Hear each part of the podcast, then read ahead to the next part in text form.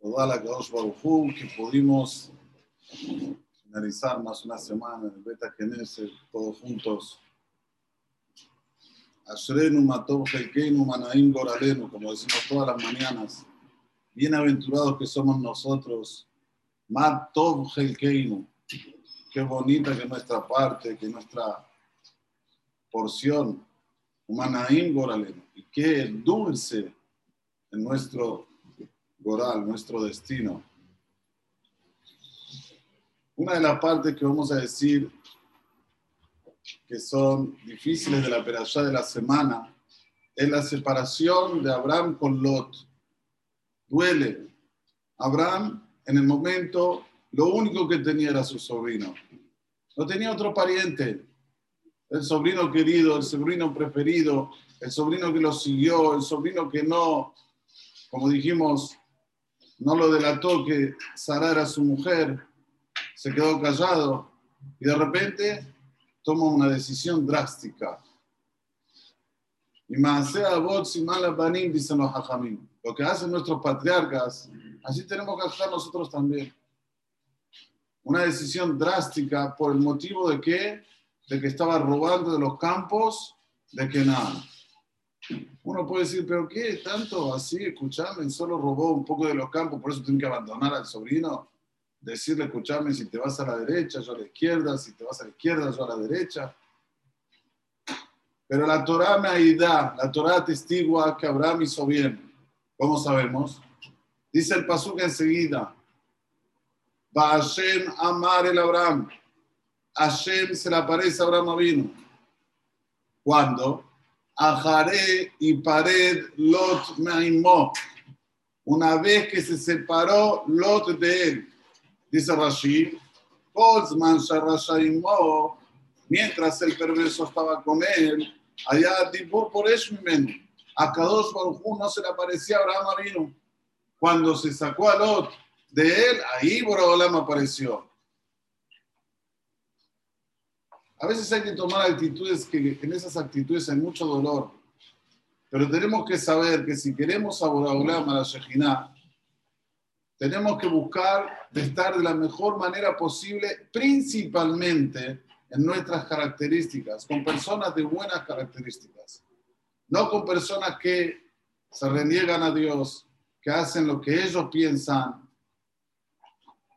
que piensan que Dios no existe, con estos no te juntes y si tenés algún parentesco, y bueno, ¿qué va a hacer? Es difícil, muy difícil, pero hay que separarse. Hay que tomar una decisión en decidir o hablar o la perversidad.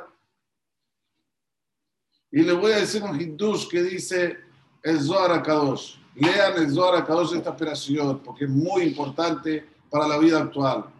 Dice el Zohar Kadosh.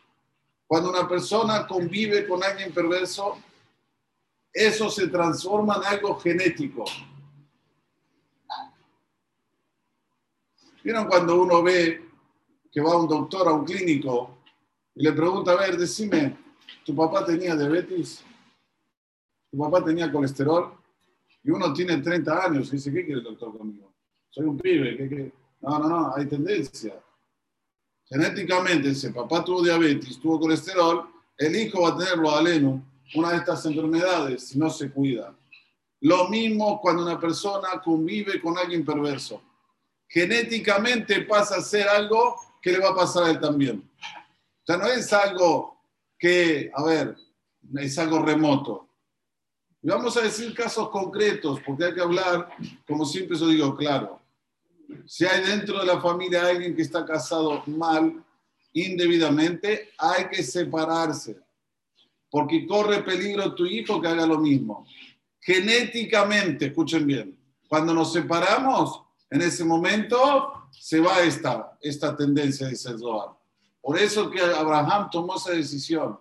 El único heredero, el único sobrino. Imagínense qué dolor para Abraham vino el que lo llevó, el que lo hizo rico, el que lo puso en la cúspide, y ahora se tiene que separar de él por el simple hecho que era un ladrón.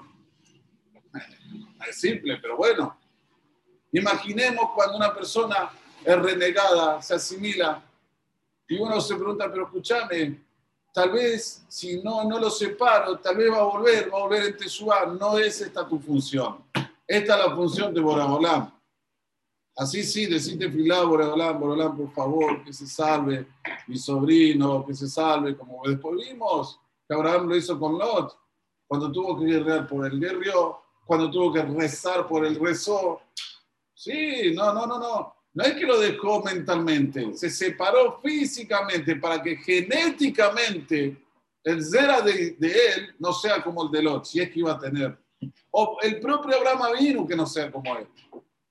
Es algo muy fuerte, pero debemos saber que si en el Zohar está escrito es así.